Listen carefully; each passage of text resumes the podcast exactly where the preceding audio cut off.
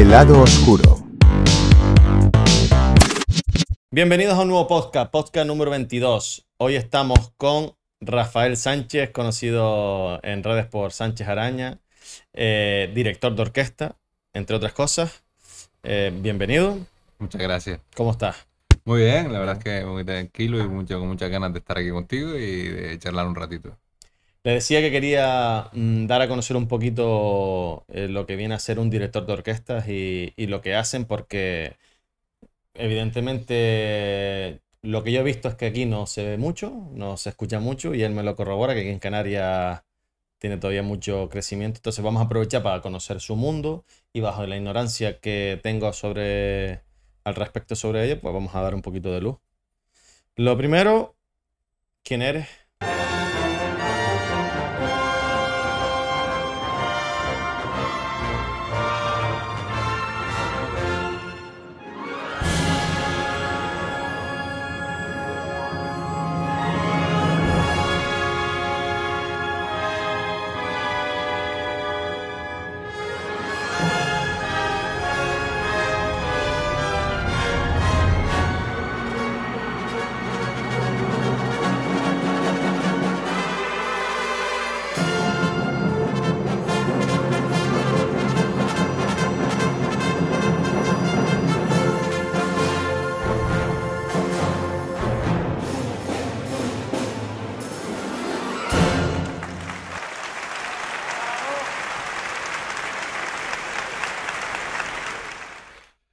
Soy Rafael Sánchez Araña, soy director de orquesta.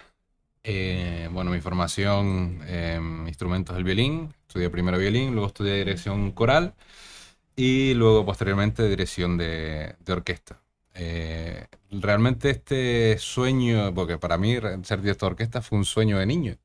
Realmente yo jugaba cuando, eh, me recuerdo, esto me lo recuerdan mis padres sobre todo de salir de la ducha y ponerme en la cama ahí en plan como imitando un director de orquesta. Y realmente nunca supe realmente por qué me, atraía tanto y después con los años me di cuenta que era como si un director cuando movía las manos como si hacía magia, ¿no? O sea, había un movimiento y sonaba algo espectacular. Y eso me atraía un montón. Entonces, realmente eh, puedo decir, eh, orgulloso y la verdad es que es algo que me que a veces obviamente tiene su lado oscuro, pero realmente puedo decir que he conseguido el sueño de mi vida. Eh, tiene muchos días grises como cualquier profesión, pero, pero he conseguido el sueño de mi vida y la verdad es que, que, nada, lo disfruto y lo sufro cada día, la verdad es que sí.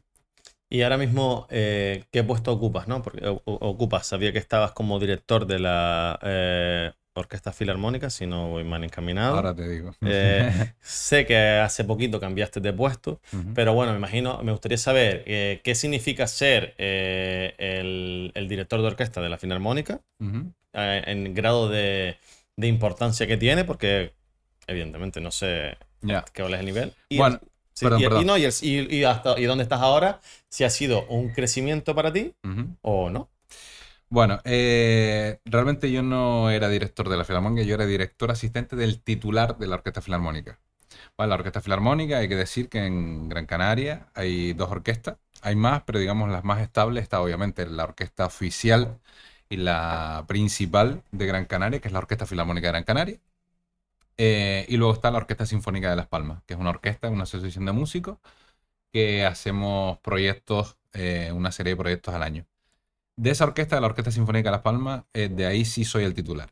De la Orquesta Filarmónica de Gran Canaria, eh, en 2017 me nombraron director asistente del director titular, luego era director de la, director de la Joven Orquesta de Gran Canaria, que pertenece siempre a la Fundación Orquesta Filarmónica, y eh, responsable de la programación de los conciertos escolares. realmente era un puesto increíble, o sea, en aquel momento yo, esto estamos hablando que a mí me nombran en mayo del 2017. En mayo del 2017 estaba yo terminando el máster de dirección de orquesta en Alemania, en Dresden, y no tenía trabajo. O sea, realmente no tenía ninguna... Porque en Canarias no hay tradición de directores. O sea, hay dos orquestas y, y realmente no había, no tenía posibilidades, sinceramente. Y, y, me ofrecieron, a raíz de, de una serie de conversaciones, pues me ofrecieron ese puesto y para mí era como, haberme ganado la lotería. Poder trabajar al lado de, un maestro como es el director Karel Marchichón, que es el director titular de la Orquesta Filarmónica, que es una persona que me ha ayudado muchísimo, de la que he aprendido muchísimo. Y por supuesto de la, de la Orquesta Filarmónica en Canarias, que es una orquesta de primerísimo nivel. Eh, es cierto que en julio, o sea, hace unos meses. Eh, Perdona. Sí. Ahora seguimos con ese cambio, pero ¿cómo se mide el nivel de una orquesta? Porque no hay una competición, es venta, es que, ¿cómo se mide el nivel de una orquesta? Solamente por el conocimiento que un músico tiene de decir, estos son buenos o no son tan buenos. ¿Cómo se mide el nivel de una orquesta? Hombre, eh, si el nivel individual de cada músico es un, eh, digamos, es un nivel alto de, a nivel de interpretación de cada uno de los instrumentistas, obviamente el colectivo siempre va a ser eh, de mayor calidad, ¿no? Se mide por muchísimas cosas, pues de cuestión de interpretaciones, ya sean técnicas musicales, eh, versatilidad, pues que una orquesta, hay diferentes orquestas, esta orquesta mm, de ópera, que son las orquestas que están en el foso y se, interpreta arriba la, parte escénica con los cantantes, y orquestas sinfónicas. En el caso de la Orquesta Filarmónica es una orquesta, eh, digamos, eh, que utiliza las dos facetas. Tiene una parte que hacen cinco óperas al año y aparte tiene su temporada de, abonos, ¿no? De conciertos sinfónicos. Entonces es una orquesta muy versátil y realmente tiene un, porque hay muy buenos instrumentistas dentro y porque como colectivo, porque al final las orquestas crecen, eh, digamos, a medida que una orquesta va pasando años y hay un grupo determinado de personas que pasan durante un tiempo tocando juntos, llega un momento en que la entidad propia tiene vida propia. Es decir, hay cosas que uno no puede, no te lo puedo explicar porque se, se, siente, ¿no? Pero hay muchas veces, por ejemplo, cuando un director da una entrada, muchas veces tú sientes el respirar colectivo. El músico tiende a ir conjunto con el resto, ¿no? Hay muchas veces que, pues, orquestas jóvenes, orquestas no tan, experimentadas, de, pues empiezas a ensayar y hay muchos descuadres, la gente no escucha, la gente se precipita, se queda atrás y tal. En una orquesta profesional de unos ciertos años, siempre tienden a respirar juntos como colectivo. Y eso no implica que se lleven bien. En, como cualquier trabajo, hay eh, fricciones entre las personas y pueden no hablarse puede haber tensiones como cualquier trabajo, ¿no? Pero a la hora de trabajar ese sentido, eh, un ejemplo como es la Orquesta Filarmónica en Canarias, eh, se percibe desde el primer momento. Y eso yo lo aprendí mucho ahí. Y estoy muy, muy agradecido. Y como te digo, es una orquesta de muy buen nivel. Buenísimo nivel, diría. Continúa con, el cambio de... El cambio. El cambio básicamente, em, vamos a ver, eh, ser director asistente en mis condiciones era un puesto idílico. Eh, idílico para mí, eh, mucha cantidad de trabajo, buena remuneración, actividades, aprendes, estás en contacto directo con solistas, con directores, con el ambiente de la orquesta y, realmente fue una, Porque es que manejaba muchas cosas, era también programabas, el tema de un director también tiene que programar, tiene, y eso hay muchas cuestiones que, hay que tener en cuenta y si no te ves ahí no lo sabes. Entonces, eh, llegó un momento en el que yo necesitaba crecer. Necesitaba crecer, entonces eh, llega un momento en el que tú dices, bueno, ahora o nunca Ahora nunca también, ¿no? Uno hace un poco análisis a nivel personal donde, de dónde estás y dónde quieres estar y si también se, digamos, se, coordina con tu plan de vida, ¿no? Con tus esquemas de vida. Entonces, nada, simplemente pues llegó un momento en el que yo tenía clarísimo desde el primer momento en el que ser asistente iba a tener una fecha de caducidad. Entonces, eh, por un momento dado, pensé en los primeros años, bueno, pues iré compaginando, haciendo pues algunos trabajos aquí, iré dejando para que me vayan saliendo cosas y lo compaginé durante un tiempo. Pero llegó un momento en el que necesitaba volar. Necesitaba volar y fue una decisión muy difícil, súper difícil, porque, porque no es nada fácil renunciar a un, a un puesto como ese. Pero la verdad es que lo hice con el... Me fui, eh, como puse en mis redes sociales, la verdad es que me voy como vine y me voy feliz y agradecido. Al igual que vine, feliz y agradecido por estar, por la oportunidad, pues también por, por la experiencia que he tenido. Eh, me fui eh, muy feliz y agradecido con todas las personas que, incluso aquellos que me lo pusieron difícil, porque me hicieron, me hicieron crecer muchísimo. Y estoy muy agradecido, sinceramente, con todas las personas con las que pude coincidir ahí en, en, esos cinco años. Bueno, como repito, con el maestro Shishon, que para mí fue un mentor sin duda y del que tengo una grandísima amistad. Y la verdad es que sí, tuve que, tomar esa decisión. Y, como te digo, no fue fácil, pero creo que esto lo, hablaba con Rudy, ¿no? Con nuestro, nuestro amigo Rudy. Y fue una decisión que tomé desde el mayor de las humildades, con toda la calma, con toda la honestidad, ¿sabes? Consigo mismo, ¿no?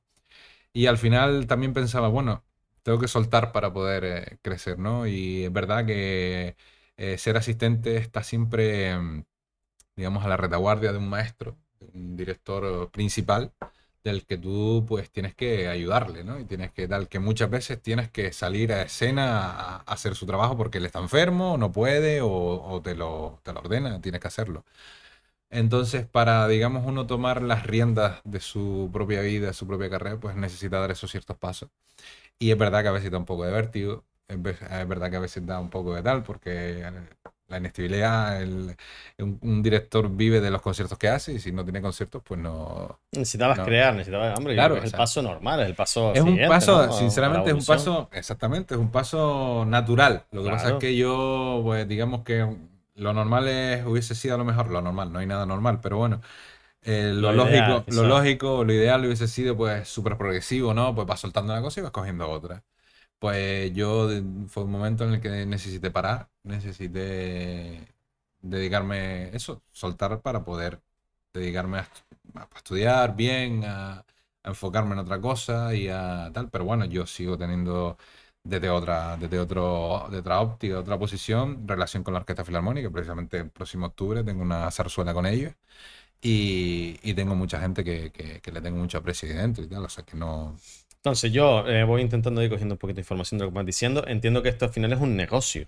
Sí, claro. Claro, un negocio, ¿no? Pero yo no lo tenía claro, no tenía idea realmente. Sí, es una profesión de mucho dinero. Hay muchísimo dinero en esta profesión. Sí. Sí, claro. Pero donde más, donde más dinero hay en el de los mundos, o sea, uno de los, por ejemplo, de los eh, negocios más importantes del mundo es la ópera. O sea, tú sabes los cachés que manejan los grandes, estamos hablando de directores y solistas principales. Estamos hablando que por una noche un solista internacional de primer nivel te puede cobrar 50.000 euros. Por una noche. Claro, también es un. el público suele ser un poder adquisitivo alto, siempre. Y pagar las entradas a nivel de lo conlleva Si vas a los teatros principales, por supuesto, una entrada te puede costar 200 euros tampoco es tanto, ¿eh? Pero en un partido de fútbol, seguramente de, Barcelona, seguramente que también. Una Champions League te vas a una final y te cuesta 500, 600, un pues, mundial. Pues, es que al final, o sea, pero, pero después hay precios súper asequibles. Nosotros tenemos aquí una temporada de ópera que tiene 50 y largos, casi 60 años, y es una temporada muy respetada a nivel nacional, con, vamos, unos artistas de primer nivel, con unos precios muy asequibles. Sinceramente, yo tengo la suerte de poder eh, participar. Este año dirijo una de las óperas y he debutado en, en 2020, debuté en esta temporada y te digo, unos precios muy asequibles para, para público joven y demás. Y se trae de, los mejores cantantes del mundo. Entonces, un negocio el cual eh, la forma, para, la, para los músicos es uno de sus objetivos, ¿no? Me imagino que los, los que estudian música tendrán muchos caminos, ¿no? Como el que estudia educación física puede ser de todo, ¿no? Oficio, bueno, que sea. Entonces me imagino que uno de los, de los, de los fines es participar en una, en una orquesta, porque si es como, como una profesión, o sea, los músicos se dedican como profesión completa a ello, o sea, de, remunera lo suficiente como para vivir de ello. vamos, hay muchísimas opciones a nivel de, a nivel musical, o sea, por ejemplo, eh, tú puedes, tú terminas tu carrera de instrumento y tú eres un licenciado superior, en, tú tienes una licenciatura. Entonces, aunque bueno, creo que algo del sistema ahora es, eh, creo que una licenciatura no universitaria, algo así. La verdad es que ahí me pierdo. Pero, mm, pero sí, o sea, tú puedes acceder a ser profesor, por ejemplo, de secundaria. Y puedes, pues tienes uno de los caminos. Uno de los caminos. Otro, pues tú puedes hacer pruebas de orquesta. Por ejemplo, eres flautista y tú puedes hacer pruebas de orquesta, eh, van sacando pruebas de orquesta y tú puedes ir aquí y allá y hacer pruebas y prepararte y ahí, y tal. Luego puedes crearte tu propio proyecto. Es que perdóname, pero Yo, ¿no? Voy a hablar siempre por mí, que creo que también es una opinión generalizada, ¿no? Que no es muy Mm, raro. Que claro, eh, siempre que pensamos que los artistas musicales o los cantantes, ¿no? Porque está en el mismo ámbito, en el ámbito musical, eh, para ganarse la vida con esto, bueno, pues forma parte de una banda o, o eres músico de un artista, pero claro, realmente ellos eh, venden su talento si tienen suerte. Pero esto es como prepararte, estudiar una profesión cualquiera, o sea, una cualquiera, quiere decir una, una, una profesión más, con un objetivo claro de trabajar de ello. Sí, realmente, o sea, tú piensas que para controlar un instrumento a nivel profesional requiere de mucho tiempo y muchos años de dedicación, ¿vale? Entonces, o sea, un instrumento, estoy hablando de un- una persona, un niño que estudia, empieza a estudiar el violín con 8 años, eh, yo empecé a estudiar el violín con 8 años y terminé con 24. O sea, todo el instituto, todo llega el momento en el que dices a tus padres, por suerte yo he tenido unos padres que me han apoyado siempre, pero llega un momento en el que te enfrentas a tus padres y decir, mira, no quiero estudiar una carrera universitaria, que es- quiero estudiar música y quiero ir al conservatorio superior. Y cuando terminas el, digamos, la- la- lo que compagina con los estudios medios del instituto, vas al superior, al grado superior, y son cuatro años y tienes tu recital fin de carrera y tienes que estudiar ocho horas al día y tienes que estar, eh, o sea, es como, es comparable a un deportista olímpico. Y bajo tu experiencia, ¿vale la pena? Ya no vamos a hablar de Vale ti, que la tienes, tienes una posición bastante buena, ¿no? No todo el mundo es director de orquesta. Me imagino que eso es uno de los puestos o de, o de los objetivos más, Sí, más altos. Pero vamos a hablar de cualquier persona que diga se quiere dedicar a esto. a- aparte de hablar de amor y, y- Idílico, que- sí, sí. qué bonito es esto, es precioso. Pero bueno, tú le puedes decir, vale la pena porque tienes salida, porque tienes bastantes posiciones de ganarte la vida de esto. Vale. eh, está la parte poética, que claro, el tema de dedicarte a la música, pues, o sea, sientes y ves cosas y experimentas cosas que la gran mayoría de la sociedad no lo experimenta. Lo que yo he sentido en un escenario, emocionarme en un escenario, en un ensayo, eh, o sea, es volar, tío. O sea, yo estaba en un auditorio lleno hasta la bandera y, y echarme medio a llorar en, en medio del escenario. Pero emocionarme, no es porque esté llorando, sino que te emocionas en un momento, te recuerda un momento de tu vida. Entonces, ese tipo de momentos, pues hace que, por supuesto, o entender a lo mejor una partitura, estudiar una partitura, estar estudiando y entender lo que el mensaje del compositor te está diciendo. Y estar conectado con esa música a unos niveles fuertísimos. Eso eh, te reconforta como artista, sin duda te reconforta. Si lo vemos de la parte más realista, eh, hoy día, eh, pues sinceramente es muy duro. Es muy duro, in- incluso para la gente de mi generación, abrirse camino es muy complicado. Es muy complicado porque las orquestas es muy difícil hoy día, hay muchísima gente. Eh, bueno, de hecho, ahora mismo estamos teniendo una crisis de alumnos Sí. de alumnos que a mí me pasaba, como, jo- como director de la joven orquesta, me pasaba de que ya chicos no querían, o sea, no había chicos para venir a la joven orquesta.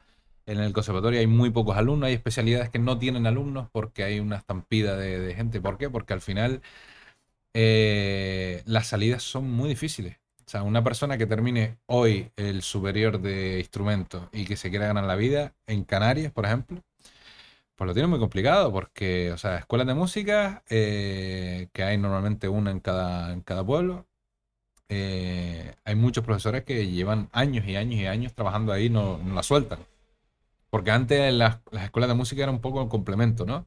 Bueno, tengo unas, unas dos o tres tardes en una escuela de música y luego mi- hago mis conciertos, más tal, y con eso sobrevivo. Pero ahora no, porque la, la cuestión del trabajo se ha puesto muy difícil, muy difícil. Eh, aquí en, en Canarias, en Gran Canaria, solo tenemos dos orquestas. La Sinfónica de Las Palmas, que es la orquesta con la, con la que yo trabajo normalmente, que es mi orquesta, no es una orquesta estable, no, tiene, no es una, ¿sabes? No se hacen oposiciones, es una orquesta que trabaja por proyectos y una asociación de música y demás. Para, por ejemplo, la Orquesta Filarmónica, o sea, tú tienes que hacer una prueba donde te vas a enfrentar a gente de todo el mundo. Ujú. Tú vas a abrir una prueba y tal, y a lo mejor hay dos plazas de violín y a lo mejor se presentan ¿Y que 150. se hace una prueba por cada proyecto o es anual? En la orquesta filarmónica te Sí. refieres, no, eso es como una plaza con, o sea, como Con una un- posición. es una posición, exactamente. O sea, pillas la plaza. o sea, tú tienes que hacer un proceso selectivo que te hacen a través de, depende a lo que vayas a aspirar, hay una serie de pruebas, pero vamos, eh, por currículum vídeo, luego tienes que ir ahí y tocar primera ronda, tienes una segunda ronda Y cuando pases esa ronda tienes que estar un año tocando con la orquesta, luego la orquesta te vota.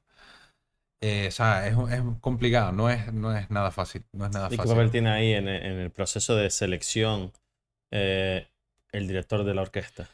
El director de la orquesta ahí tiene, pues, muy importante. Obviamente sé que siempre depende del instrumento que sea.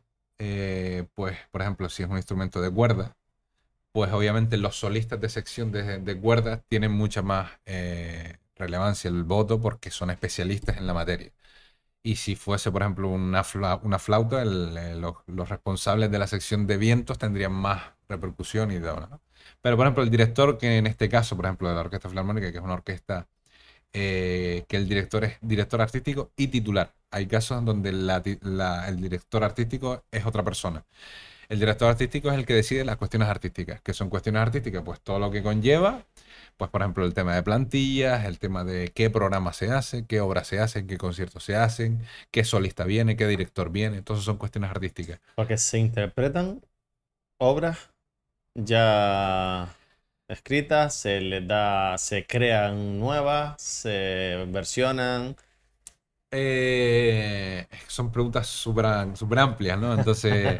intenta, intenta, o sea, intenta, tú intenta que, que lo entienda. O sea, una persona no necesita todo lo técnico, sino uh -huh. básicamente es intentar adentrarnos un poquito ya, ya, en esas dudas tan amplias y decir, pues a nosotros realmente ya están creadas y lo que hacemos. Pero imagino que habrá muchas vertientes. Sí, vamos a ver. Por ejemplo, el... centrémonos, por ejemplo, en lo que es una temporada de conciertos de abono. Una, un abono es un, pues, una serie de el público paga una serie de conciertos y se le da, pues eso, mira, tú tienes acceso a, 17 conciertos y pagas un abono de eso, como, como pagar un abono de entrada uh -huh, para el fútbol, uh -huh. pues igual. Pues entonces, eh, esa temporada está, está pensada para un público eh, más bien eh, habitual, no vamos a decir entendido, un público habitual a la sala de conciertos. Pues para eso, pues obviamente si tú traes a un pianista que es especialista en los conciertos de Beethoven, pues tienes que interpretar Beethoven. Eh, si traes a un, no sé, a un clarinetista que el tipo es un virtuoso del repertorio moderno, pues tienes que tocar una obra moderna. Entonces, eh, estamos en un momento en el que, sinceramente, es que es una, es una pregunta súper ambigua que, no ambigua, pero muy amplia. Se interpretan muchísimas obras de compositores muertos, es decir, se interpreta Mozart, Beethoven, Brahms, Tchaikovsky. ¿Qué es lo que predomina? Vamos a dejarlo ahí. Eh, ahora mismo, o sea, en la sala de conciertos de la gran mayoría de las orquestas hoy día se interpretan obras del, de siglos pasados. Porque me imagino que al final, como cualquier negocio, intenta predomina lo que más se consuma. O Sí, alguien, o sea- alguien crear algo nuevo, pero tú quieres vender entradas. Porque al final esto, si no hay, si no entra el dinero, no, no se pagan los sueldos. Se interpreta, hoy día se interpreta, de hecho estamos en la historia de la música donde más obras de compositores muertos se hace. O sea, por ejemplo, en la época de Mozart se interpretaba música de Mozart. Eh, perdón. Eh, en la época de Mozart se interpretaba música de Mozart. Beethoven, pues se interpretaba música de Beethoven y de otros compositores coetáneos. Estamos en un momento de la historia de la música donde más compositores eh, muertos se están interpretando. Eso nos da un poco que decir, o sea, realmente, o sea, hoy día hay muchísimos estilos. Ya no hablo de, digamos, de la música, mm, entre comillas, clásica, no, no hablo de un repertorio de, para orquesta sinfónica, o sea, que hay compositores, pues que hay unas tendencias modernas que se interpretan, que pueden gustar, que muchas veces son performance, que es para crear una serie de, de, pues, de reacciones en el público. Hay veces que son pues eh, sonidos, eh, no sé. Hay muchísimas tendencias hoy día con el tema de la composición, eh, que yo incluso hasta me pierdo, pero vamos, hay muchísimas. Pero también estamos en un momento dado, por ejemplo, en el que la gente consume mucho música como Quevedo, por ejemplo. Y que, o sea, tú, eh, este chico hace un concierto y hay muchísima gente que va a hacer. Y eso no, o sea, eso es un, algo que nos tenemos que plantear como sociedad. O sea, porque realmente eh, estamos en un momento, y no hablo, no, no me estoy refiriendo a Quevedo. La, Sí, sí, no, pero bueno, la realidad es que esto es lo que más vende ahora mismo. Exactamente, o sea, o el música es lo que más se consume. lo que más se consume, el reggaetón y tal, no sé qué. Entonces estamos en un momento en el que, o sea, realmente sin, a nivel musical nosotros pudiéramos analizar, es tan simple a nivel formal, a nivel estructural, a nivel armónico, a nivel rítmico, es tan eh, básico que lo que hace eh, realmente es, o sea, no hay ni un mínimo de incidencia intelectual en la escucha. Es puramente diversión. Satisfacción. Satisfacción, vivir el momento, ritmos que te llevan, que Pero te... ¿No crees que esto es lo que, o sea, esto predomina sobre todo en la gente más joven, cada vez más, más joven escucha ese tipo de música? Pero claro, va un poco en sintonía a lo que es la sociedad hoy en día. Eh, TikTok, eh, todo lo que es, todo es eh, instantáneo, intenso y dame, dame sensaciones, dame Claro. sensaciones y continúo con lo siguiente. Entonces eso es lo que está consiguiendo la música, incluso en la base del reggaetón, eh, lo que hace es... Claro, es un ostinato constantemente, algo muy continuo. Claro, y ahí hay una lucha constante que yo supongo que llegará un momento en el que, como todo, todo lo que es tendencia, siempre se genera la contratendencia, que toda la gente quiere a un- por un estilo distinto, que pasará, pasará. Pero es Seguramente. verdad que hasta que no oyes una canción, te vas a una discoteca, la escuchas y dices tú, "No, es que está guapa. No la oyes para dar en tu casa porque no te apetece, pero si tú estás en una, porque la pasa mucha gente. No Sí, me sí, gusta, sí. pero voy allí y oye, tiene ritmo, la oigo, la disfruto, pero bueno, quizás está más creado para ese momento. Es, sin duda, o sea, obviamente estamos en un momento que estamos sobreestimulados de todo. De todo. De todo, estamos súper eh, súper sobreestimulados y eso nos influye, nos influye porque al final nos cansamos. ¿Sabes? El tema de, de, mm, de poder escuchar, o sea, te hablo de un movimiento, de una sinfonía de Mozart que puede durar 6, 7 minutos. Estoy completamente seguro que la gente no llegaría ni al minuto de escuchar eso. No, eso es muy aburrido. Realmente, o sea, si a nivel estructural eh, tú escuchas una, un movimiento de una sinfonía de Mozart, o sea, es, realmente es la perfección.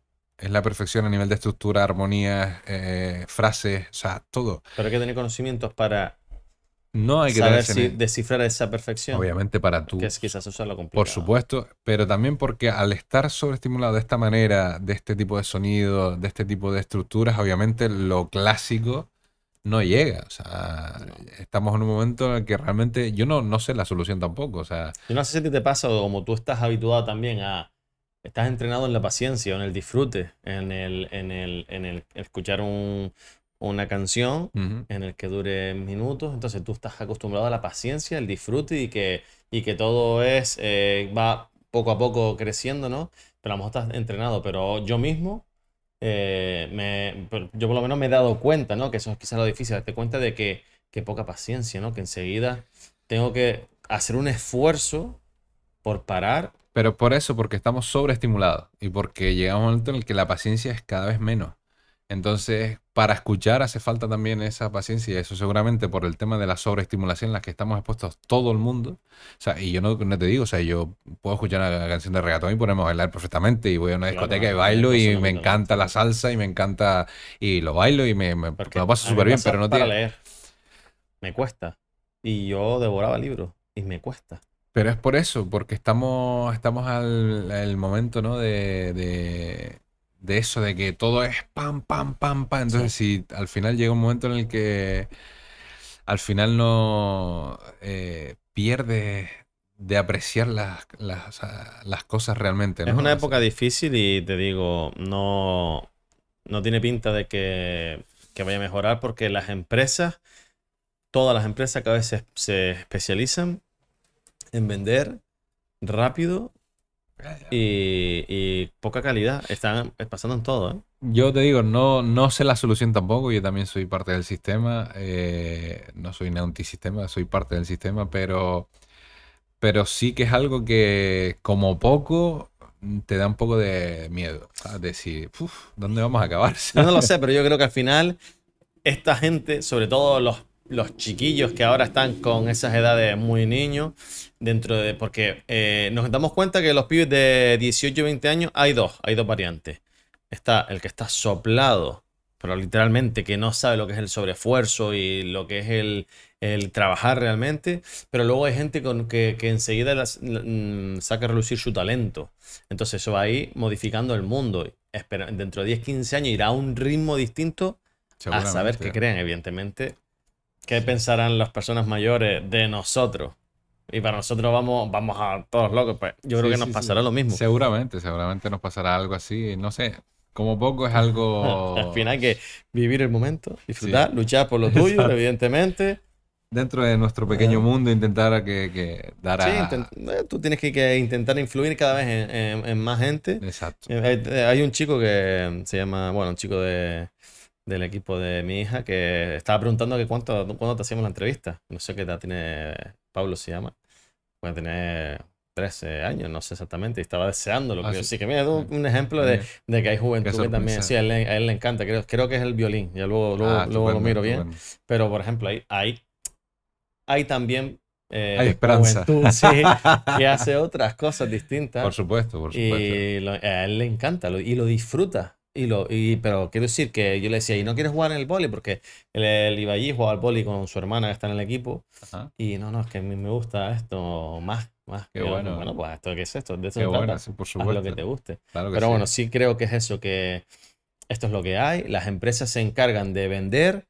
Eh, imagínate que hoy en día se vende, lo más que se vende es eh, comida de mala calidad y se busca la forma de que la gente no sepa que están ingiriendo basura, pero da igual, vale todo por vender. Todo vale. de Todo estás, estás haciendo que la gente sea adicta. Eh, hablamos de, de la, de la medicina, lo estoy viendo en un documental, que en breve también tenemos una entrevista a un chico especialista, de que la empresa buscaba todas las lagunas legales que hubiese para legalizar dicha medicina y es adictiva hasta el punto que mataba a miles y miles de personas, pero logró sacarla legalmente. O la que está ahora, ¿cómo se llama ahora? El fentanilo. Hostia. Fentanilo, que esa es una de las cosas que lo quiero hablar con este pibe. es- Yo, yo lo veo, yo lo puse en mi historia, me dice mi hija, que ahora le pusimos Instagram un poquito controlado, evidentemente. Me dice, ay, qué miedo, papá. Mi hija tiene 10 años. Y bueno, tenemos para estar entre nosotros. Y yo le dije, bueno, esto es para que sepas que esos son personas normales, como puedo ser yo, que un día prueba esa droga y ahí te puedes quedar ya, porque queda. esa sensación la quiere, oh, la voy a repetir otra vez porque yo lo controlo. Digo, para que sepas lo que es la droga. Eso es que esto es la droga. La Sí, droga sí, es, sí, tú crees que estás controlando y se ve, otro, otro día me voy a pegar otra fiestita de esta. Claro, hay drogas que, Que ya que te son queda. menos dañinas, a- a la- con el tiempo son más dañinas y otras más, pero en ese caso esta se está cargando a la gente, pero no se está cargando su vida, sino a su familia, No, son no, gente que es- no le... Esto un poco todo. La sociedad es todo Todo- instantáneo todos y da somos, igual que claro. sea malo. Vende. Esto es lo que me interesa a mí. Y, y eso es lo que importa. Y, lo- y los gobiernos, si te da pasta, no lo prohíbo, me da igual. Ya. Y sobre todo aquí en España, que esto es manga ancha para que así venga más gente a visitarnos. En fin, vamos Bueno. a seguir hablando de música. ¿Qué hace un director de orquesta? ¿Qué hace un director de orquesta? Eh, ¿Te Aparte de agitar los palos. Vamos Aparte a de ver, mover la mano. no, venga, ¿Qué haces tú? en el ensayo? ¿Te refieres? Sí, vamos a hablar directamente en ensayo. En el ya. ensayo. Realmente, o sea, un director de orquesta es, eh, es un coach en tiempo real, por así decirte en una frase corta. Que obviamente no es solo así, pero realmente, bueno, lo primero de todo, un director es un intérprete. Es un intérprete y al igual que un instrumentista cuando, cuando interpreta una obra con su instrumento, pues obviamente lo, lo- la interpreta a través de su instrumento. El director, su instrumento es la orquesta. Es una orquesta que está formada por muchos instrumentos y por muchos instrumentistas. Tú, ti- tú tienes una partitura, me imagino. Una canción. Todos los instrumentos. Todos los músicos tienen la misma partitura, que digamos, bueno, todos tienen y los tiempos, yo- que tú marcas los tiempos de entrada y salida, aunque ellos Sí. también lo saben ya, ¿no? Sí. O sea, tú marcas la entrada exacta. Sí, lo que pasa es que dentro de la interpretación no solo eh, existe el ritmo y las notas correctas, que por supuesto los, los, los músicos de la orquesta lo saben leer perfectamente y saben contar y saben tocar eh, y, interpretar esa partitura, pero tocar conjuntamente cuando uno interpreta una partitura necesita darle vida, necesita darle respiración, necesita darle pasión, necesita darle un conocimiento a través de eh, horas de estudio de por qué el compositor en ese momento eh, escribió eso. Pues a lo mejor esa frase, por ponerte un ejemplo de cualquier eh, tipo de, de situación, a lo mejor esa frase, eh, leyendo la biografía del compositor en ese momento acaba de perder a su hijo.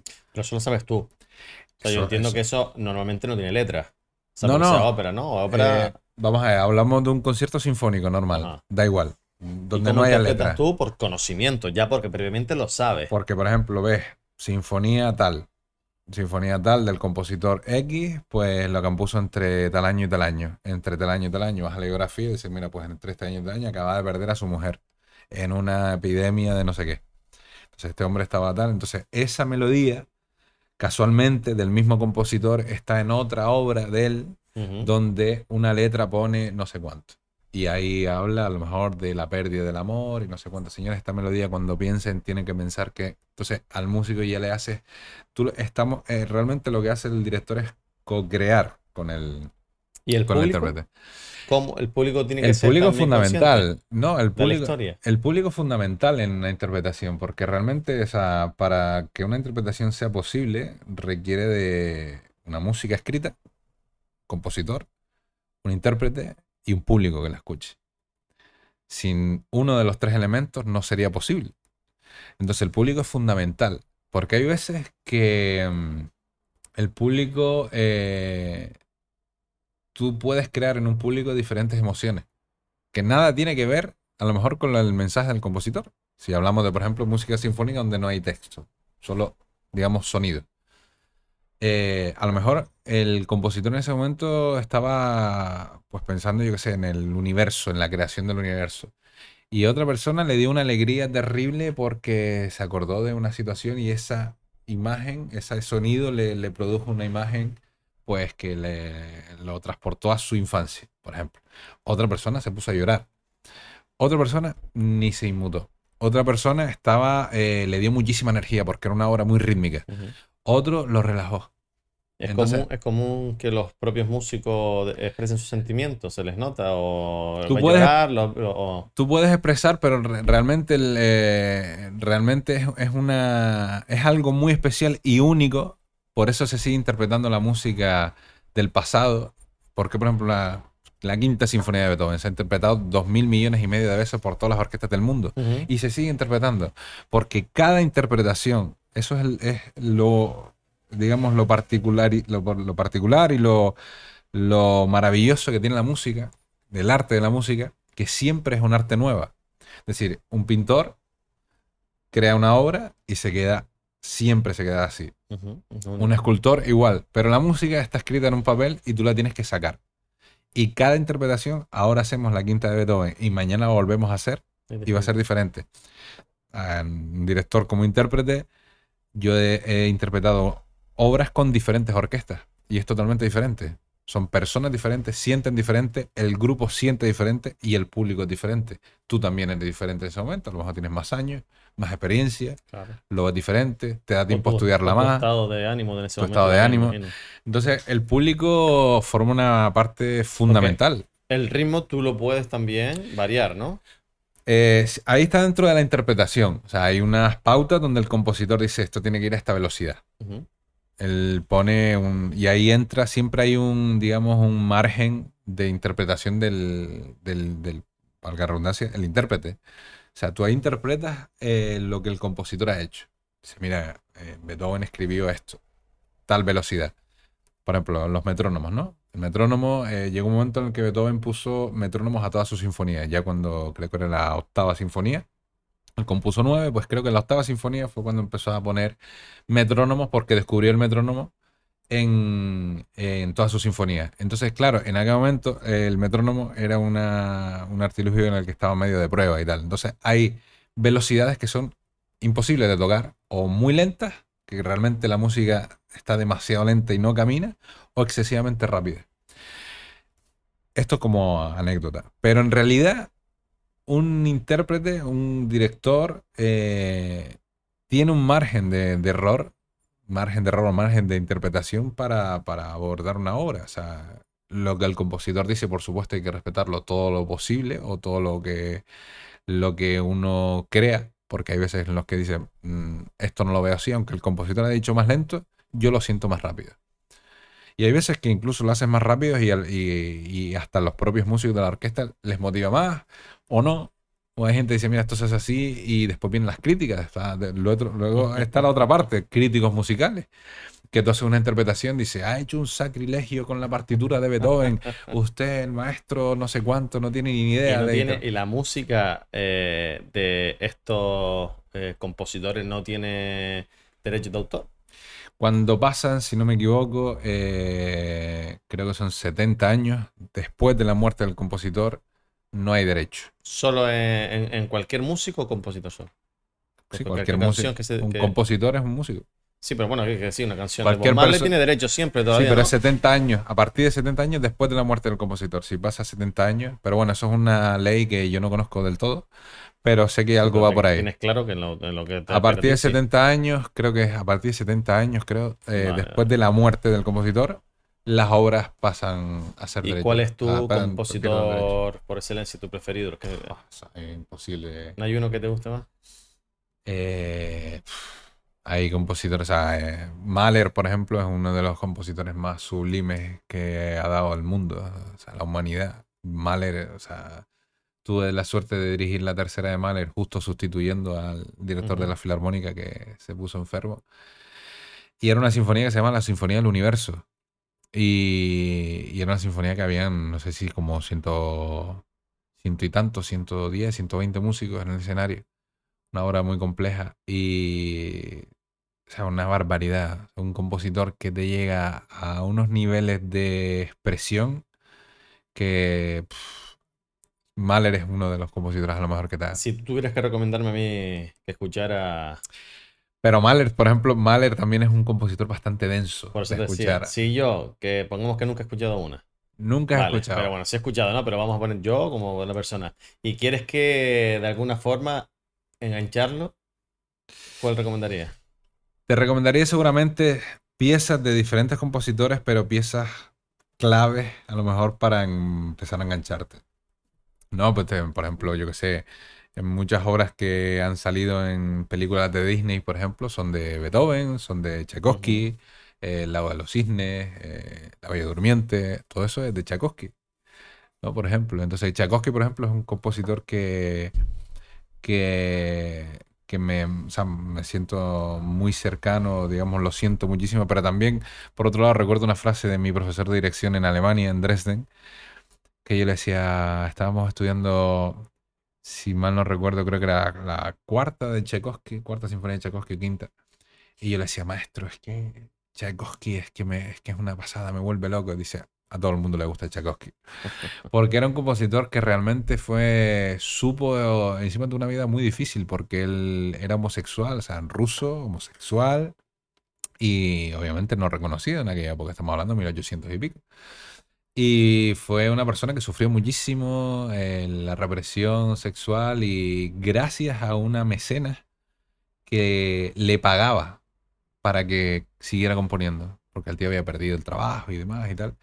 Y gracias a esa mecenas sé que se conservan muchísimas obras, pero era un compositor que realmente podrías, podía, aparte de un talento indiscutible, eh, sientes toda esa pasión, todo ese dolor, toda esa emoción dentro. La verdad es que es un compositor que, que me siento... Y la película que, más, que mejor representa la vida de un compositor que dices tú, hombre, es interesante que... Y también conozcamos, porque hay varias películas, Sí, Coping Beethoven está muy bien. Es bastante comercial todas estas, todas estas películas. hay que hacer las comerciales porque también. Claro, eh, son bastante comerciales. es bastante antiguo ya. Me acuerdo de verla. Coping Beethoven no sé de qué año es, pero es una. Bueno, es digamos la, la última etapa ya de Beethoven, donde él ya está totalmente sordo y es copiando a Beethoven es porque para el estreno de la novena sinfonía, pues prácticamente el tipo no, necesitaba un copista para que le ayudara a hacer las partes de orquesta, porque obviamente no había imprenta todavía y demás, entonces tenía que hacer todas las copias para todos los, los músicos de la orquesta. Y claro, estamos hablando de una persona que era totalmente sorda y compuso pues una de las obras, aparte de muchas otras, pero es su obra cumbre, la novena, eh, que hoy día la sigues escuchando y dices tú, algo increíble, ¿no? O sea, realmente eh, una persona, como una persona que no podía sentir eh, ningún sonido, no podía escuchar ningún sonido, pudo escribir eso, ¿no? O sea, ahí ves la genialidad. Entonces, imagínate, una persona que no pudo escuchar su obra. Y, eso es lo que plasma la película, ¿no? Entonces, eh, realmente es una... Ahí eh, la, película en ese sentido es bastante sensacionalista en ese sentido, ¿no? Que es verdad, o sea, obviamente tiene su parte de verdad, por supuesto. ¿Cómo te preparas tú para controlar eh, la orquesta, tu profesión en general? Bueno, se tiene diferentes fases, o sea, está una parte, eh, digamos, muy solitaria, que es la parte de estudio, donde estás en tu casa y pues analices la obra de diferentes formas, a nivel de análisis formal, estructural, armónico, rítmico, de estudiar lo que es la obra en profundidad. Y luego está en, el ensayo. Normalmente una orquesta em, tiene una serie de ensayos. Eh, por ejemplo, vamos a suponer que el concierto es el viernes. Pues a lo mejor se empieza a ensayar desde el lunes y cada ensayo, lo estándar es tres horas de ensayo. Hora y media, pausa media hora. ¿Por día? Por día. De aquí al viernes, por ejemplo. Sí, sí. Tres horas al día. Son tres, bueno, realmente son tres horas y media con pausa de media hora. Es lo normal. Hay días que puede haber doble en función de si no hay disponibilidad de la sala. Pues a lo mejor puede ser tres horas por la mañana, dos horas por la tarde, alguna cosa así. Pero no, no suele ser más de cinco horas al día. Porque realmente el ensayo requiere de mucha implicación de cada uno de los músicos y concentraciones muy... Entonces, más de cinco horas eh, es realmente complicado.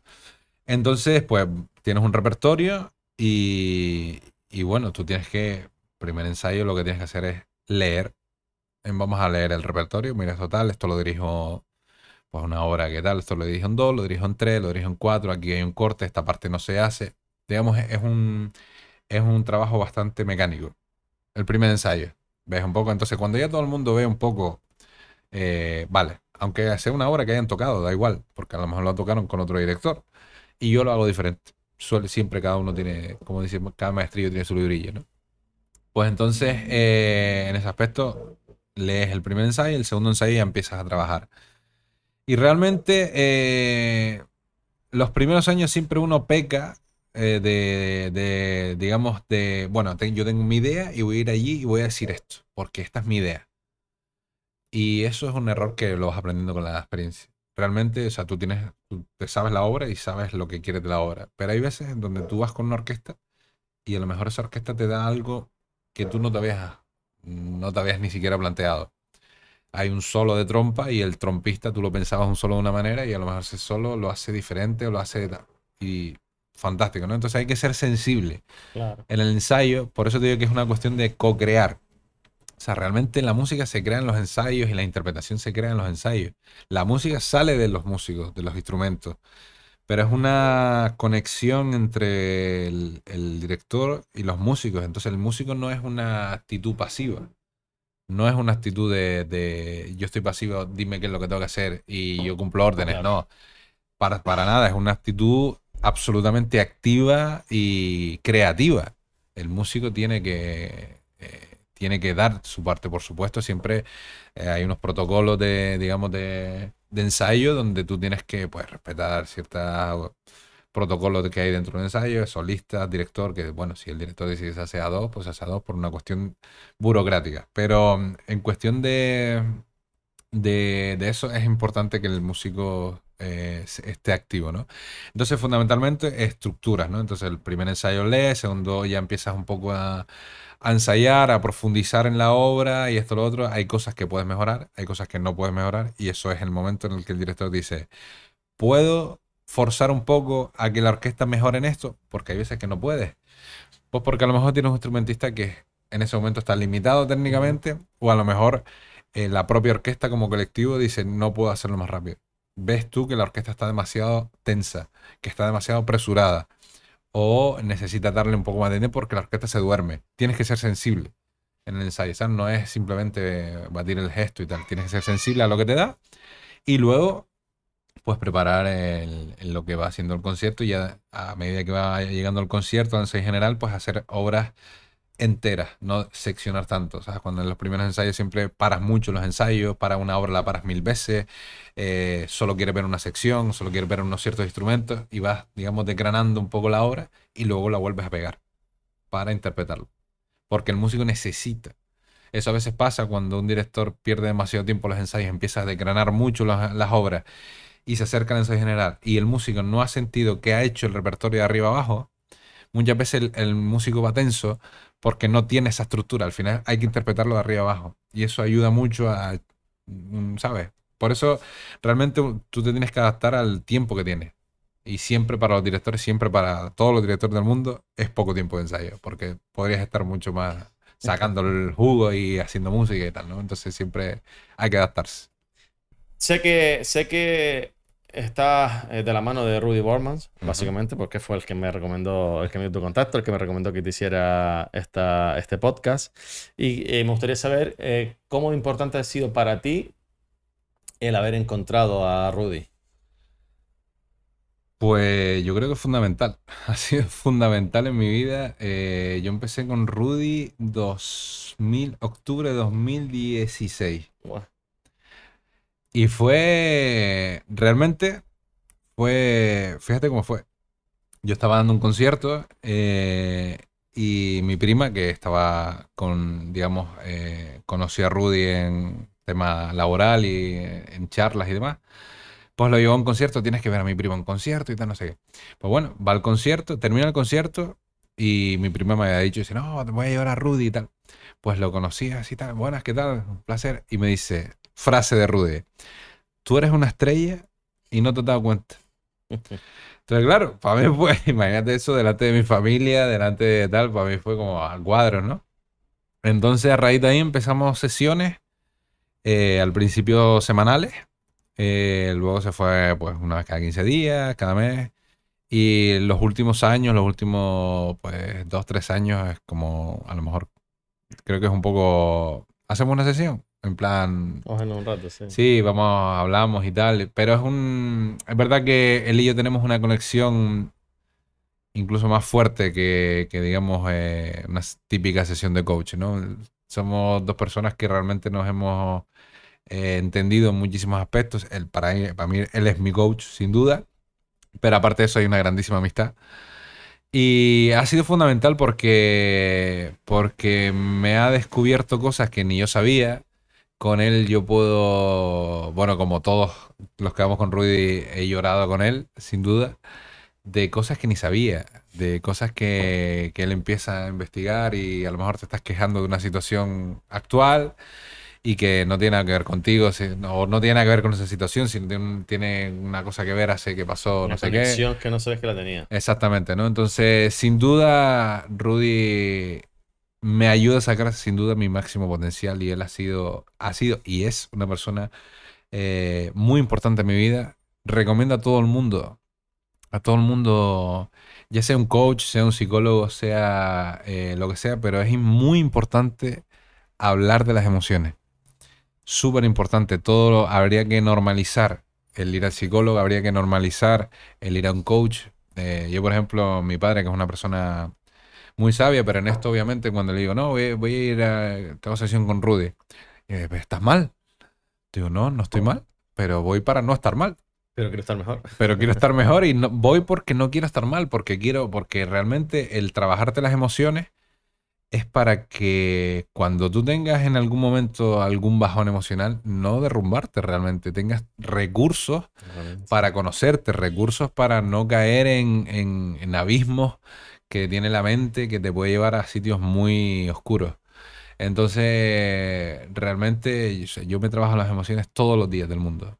Todos los días del mundo me encuentro conmigo mismo, tengo mis luchas como cualquier persona y muchas de ellas las he compartido con Rudy. Así que a tu pregunta, sin duda Rudy ha sido una persona y es una persona fundamental y lo recomiendo 2000% a todo el mundo. No comparto contigo. Me gustaría hablar sobre mm, el impacto. Eh, ayer, eh, esta semana también estuvimos con un músico totalmente diferente a ti, pero con un talento brutal. Y le hacía un poquito esta pregunta. En su, campo quizás es más, es más normal o más fácil, pero en tu campo no sé, me imagino que también, pero la tecnología, la inteligencia artificial, cómo puede afectar, o si ya lo está haciendo, en, el, en, la, música que ustedes hacen. Realmente eh, el tema de la inteligencia artificial, eh, sí han habido, bueno, algún experimento que un director ahí, un robot que han puesto a dirigir alguna orquesta, o alguna vez que algún violín ha interpretado, un robot ha interpretado con un violín, alguna cosa de esta, ¿no? Pero realmente todavía se sigue interpretando bastante porque hay cuestiones que, la, inteligencia artificial todavía no ha llegado y es el tema de las emociones al final, ¿no? Entonces, eh, ya no solo porque las obras a interpretar tienen una dificultad importante de, conexión que muchas veces no es una cuestión matemática, es una cuestión eh, biológica. O sea, muchas veces cuando, muchas veces no, eh, cuando una orquesta está interpretando es porque mm, realmente las personas se están conectando para poder hacer eso. De hecho, había un estudio, por ejemplo, esto es súper curioso y muy bonito a la vez. Eh, había un estudio donde hablaba que cantar en coro es muy beneficioso para la salud, porque cantar en coro hace que las personas que estaban cantando en ese coro, sus corazones, los latidos de sus corazones se tendían a ordenar y a ir juntos. O sea, imagínate, estamos hablando de una...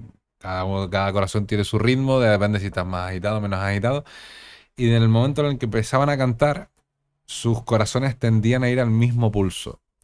Eso es maravilloso. Curioso. Eso es maravilloso. y estoy completamente seguro que eso pasa en una orquesta sinfónica y, en un cuarteto de cuerda y en una banda y en cualquier eh, grupo de cualquier estilo de música.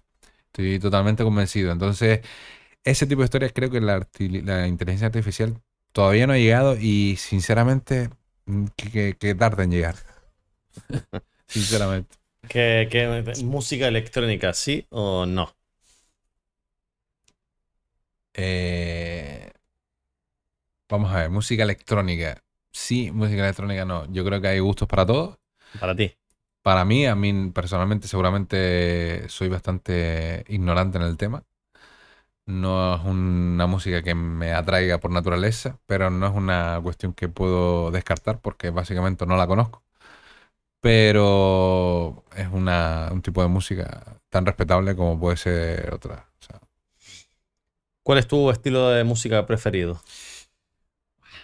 Eh, obviamente yo me dedico más, ahora mismo me dedico más al tema lírico, yo me dedico más a ópera zarzuela, obviamente escucho ópera y zarzuela bastante, aunque obviamente dirijo sinfónico también, pero yo si voy a lo mejor en el coche no escucho eso, yo escucho salsa, yo escucho grupos vocales, yo escucho compositores, cantautores, mm, reggaetón, eh, música tradicional, música canaria, música de autor. O sea, no, en ese sentido soy, tengo la suerte de escuchar eh, otro tipo de música. O sea, no soy el típico de solo escuchar ópera. No, yo no escucho ópera. De hecho, muchas veces no escucho ópera porque cuando escucho ópera no estoy disfrutando, estoy trabajando. Y tengo, empieza uno el defecto profesional ese, ¿no? De ponerte a trabajar y analizar y tal, no sé qué, y no disfrutas tanto, ¿no? Luego te he dejado una canción de Dani Verso, que es el, el, pibe que publicamos ayer. Ah, Quiero que analices su arte, porque al final es, es un pedazo de artista. Seguro. Músico canario preferido luego te voy a preguntar por tu músico preferido en general, grupo, músico o grupo, pero, pero mm, concretamente canario. Yo es que pregunta más difícil, ¿no? Músico canario preferido.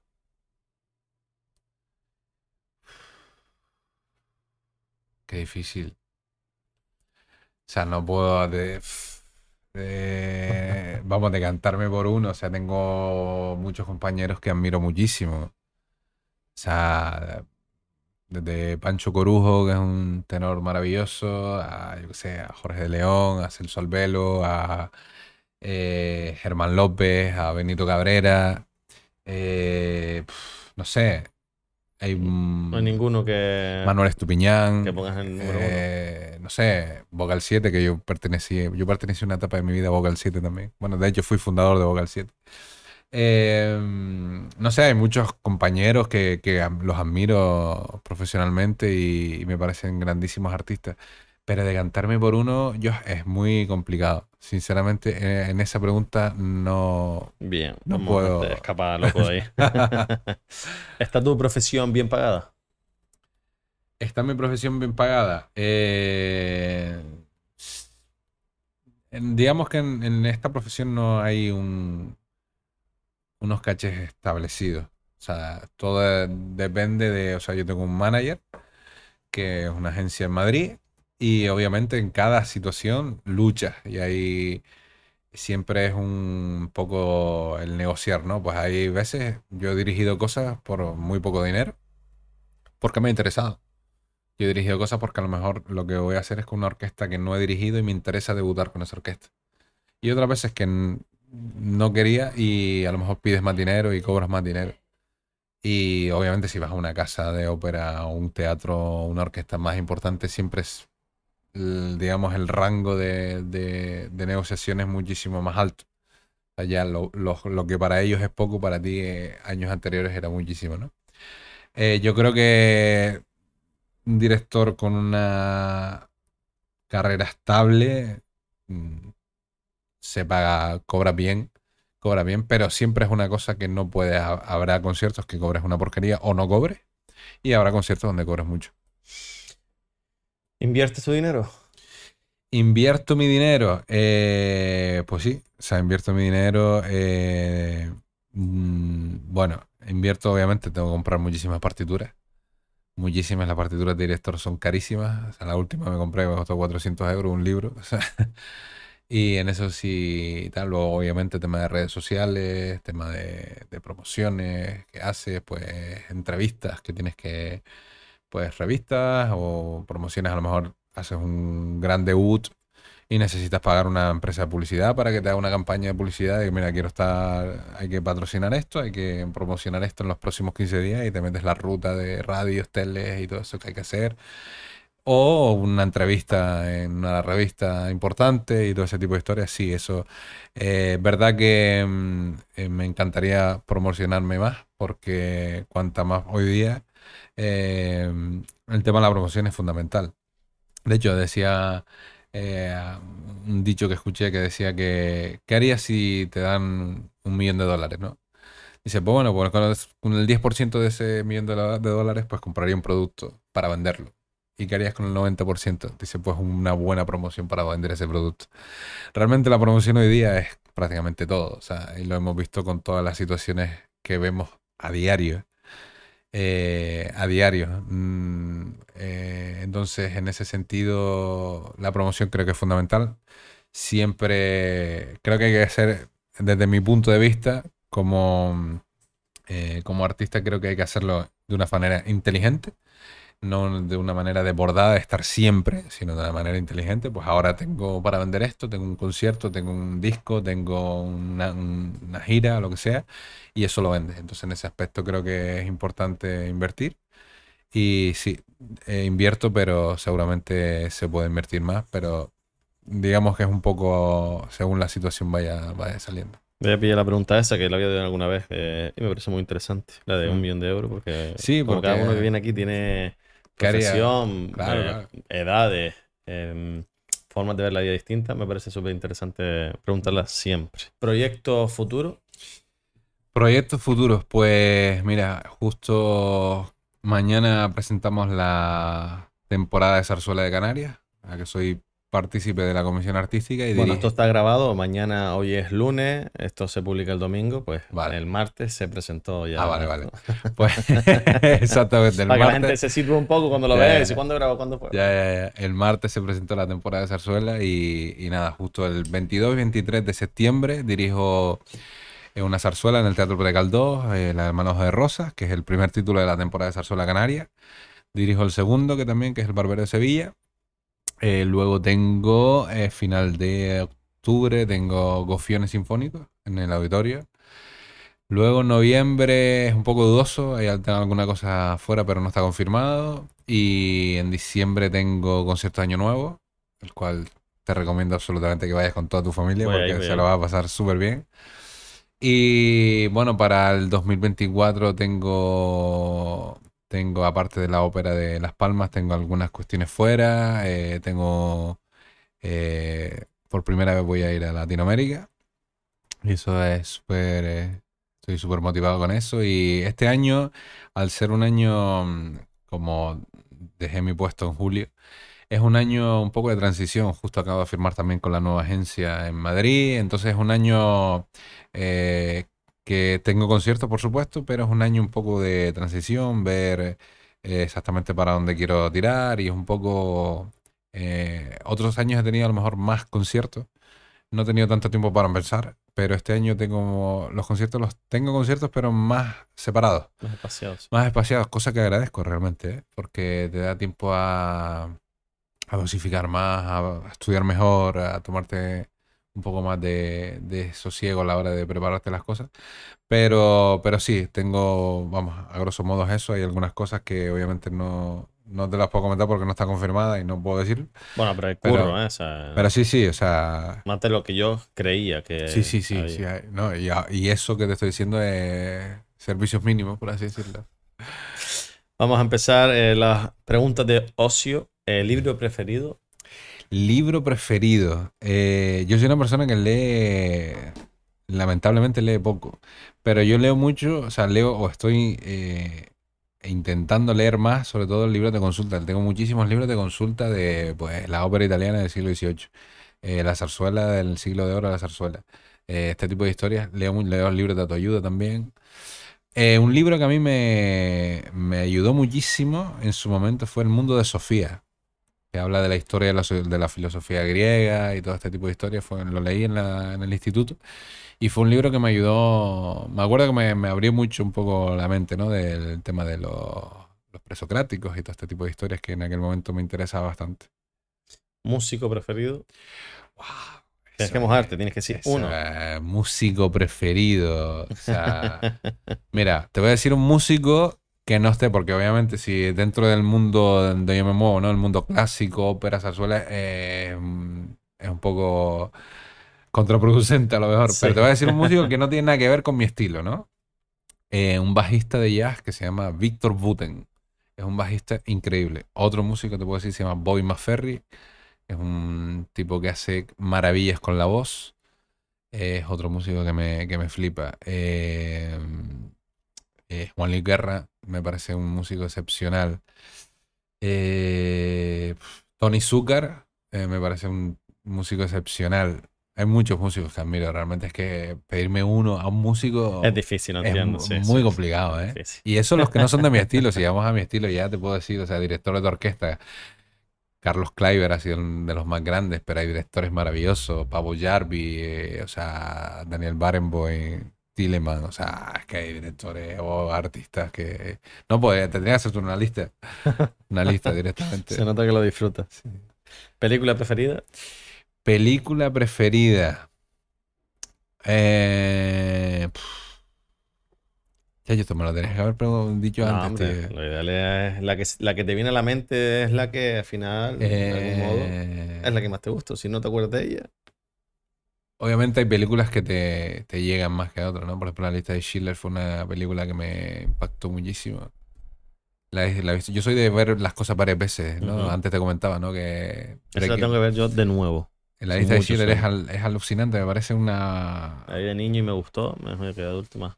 Hay varias películas. eh, luego, por ejemplo, eh, Siete Almas me pareció una super película con un mensaje increíble. Eh, y no sé, películas, puede ser series también, ¿no? Ahora de- también me dice serie. Serie, pues serie ahí que tienes en el cuadro. Breaking Bad para mí fue fue Una obra maestra. una obra maestra, o sea, lo reconozco. He visto Breaking Bad, lo he visto siete veces. Siete veces del primer capítulo al último. Lo he visto en tres idiomas diferentes y es una serie alucinante. Y la volvería a ver, ¿eh? La volvería a ver porque me parece que es magistral. Y el spin-off de Saúl. Ah, ahí no me enganché tanto. ¿Pero la viste? Eh, sí, o sea, vi, empecé a ver un poco. la película? No la he visto, esa no la he visto. Es que me que enganché ahí, me que enganché. verla, hombre. Mínimo verla. Ya, seguramente, seguramente, pero yo sí soy en ese, en ese Sí, aspecto. es verdad que soy, la eh, serie no te salen los personajes, pero la, la película te está saliendo ya. Ya, ya. "Guay, Pero soy, soy de ver las cosas muchas veces. De, de hecho, mi novia siempre me lo siempre me dice, pero ¿por qué vas a ver esta película otra vez? Si la visto, ¿no? es que solo la he visto seis veces. ¿sabes? Cosas así. Sí, sí, o sea, so- no sé por qué, pero yo creo que, que es porque, sobre todo lo típico, cuando vas a cenar y te pones algo y tal, y es como que no quiero estar pendiente, ¿sabes? Quiero relajarme y ya sé que viene ahora y como zona de confort ahí, ¿no? Y disfrutas otra vez. Eso, Sí, eso sí, es sí. bueno. ¿eh? Ronda de preguntas del lado oscuro. Uf. Superpoder que tendrías. Superpoder que, te- que me gustaría tener, Sí. dice. Eh, superpoder. eh, ver el futuro.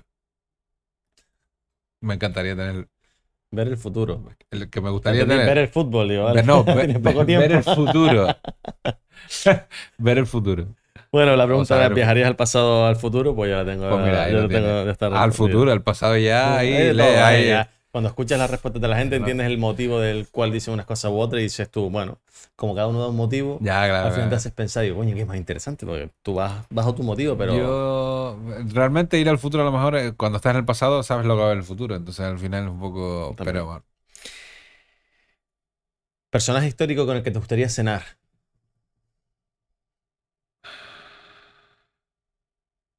personaje histórico al que me gustaría cenar, imagino que en tu caso será un compositor. sí, sin duda.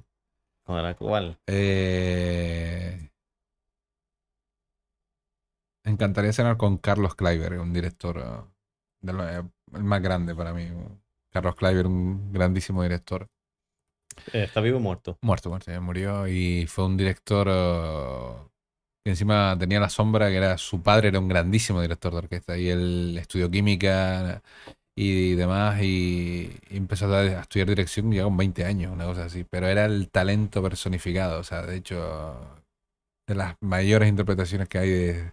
fue un- no, la, la verdad es que se, se enfocó en un repertorio bastante reducido, pero alucinante. ¿A quién te gustaría traer a este podcast? Me encantaría a Juan Villuela. Juan Villuela eh, es mi entrenador y mi nutricionista desde hace tres años y algo. Y es una persona eh, que creo que sería muy útil para, para todos los oyentes porque a mí personalmente me, me ayudó mucho a hacer un grandísimo cambio en mi vida. Yo en tres años aproximadamente perdí cerca de 30 kilos. Y todo ha sido muy progresivo y ha sido, lo mejor ha sido eh, que se ha disfrutado el camino. Ha habido momentos de parón, momentos de bajada, de estancamiento, de, pero ha habido mucho entendimiento. Eso es lo mejor que ha, que ha sido con él, entendimiento. eh, Es una persona, él es eh, deportista profesional, él era futbolista y luego se ha dedicado al entrenamiento personal y en la nutrición. Y es una persona que creo que puede ayudar muchísimo a, a, a mucha gente porque sabe y creo que eh, promueve un estilo de vida muy sano y un estilo de forma de hacer deporte muy sano. Y creo que es muy importante. Por último, eh, Rafa, mirando a tu cámara, eh, dale un consejo a, a ese joven, cualquiera, ¿no? Antes te hablé de uno, así que aprovechamos y lo puedes enfocar un poco en él, que te gustaría dedicarse a lo que tú eres hoy en día con la experiencia que tú tienes, dale unos cuantos consejos mirando ahí, que así es como terminamos el podcast. Bueno, a ti, que eh, espero conocerte algún día, em, lo más que tienes que trabajar es en tu confianza, es en tu... Perdón. Lo más que tienes que trabajar es en tu confianza, tienes que confiar en ti, fundamentalmente, que eso es lo más... lo que más te va a ayudar en los momentos oscuros, en los lados oscuros. Eh, ten mucha paciencia, ten mucha paciencia y, y realmente eh, mi hermano, que es una persona a la que admiro muchísimo, músico también, violinista y componente del grupo Vocal 7, eh, siempre me, re- repetía una frase cuando estaba estudiando en Alemania. eh, me decía, aquí no llega el más el mejor o el más fuerte, sino llega el que más aguante tiene. Esto es una carrera de fondo. Vale, son carreras muy largas, son carreras donde hay eh, muchos días oscuros, muchos momentos de incertidumbre, como cualquier profesión, pero en esto puede ser incluso un poco más. Así que fundamentalmente confía en ti y disfruta del camino. Muy bien, terminamos. Muchas gracias. A ti.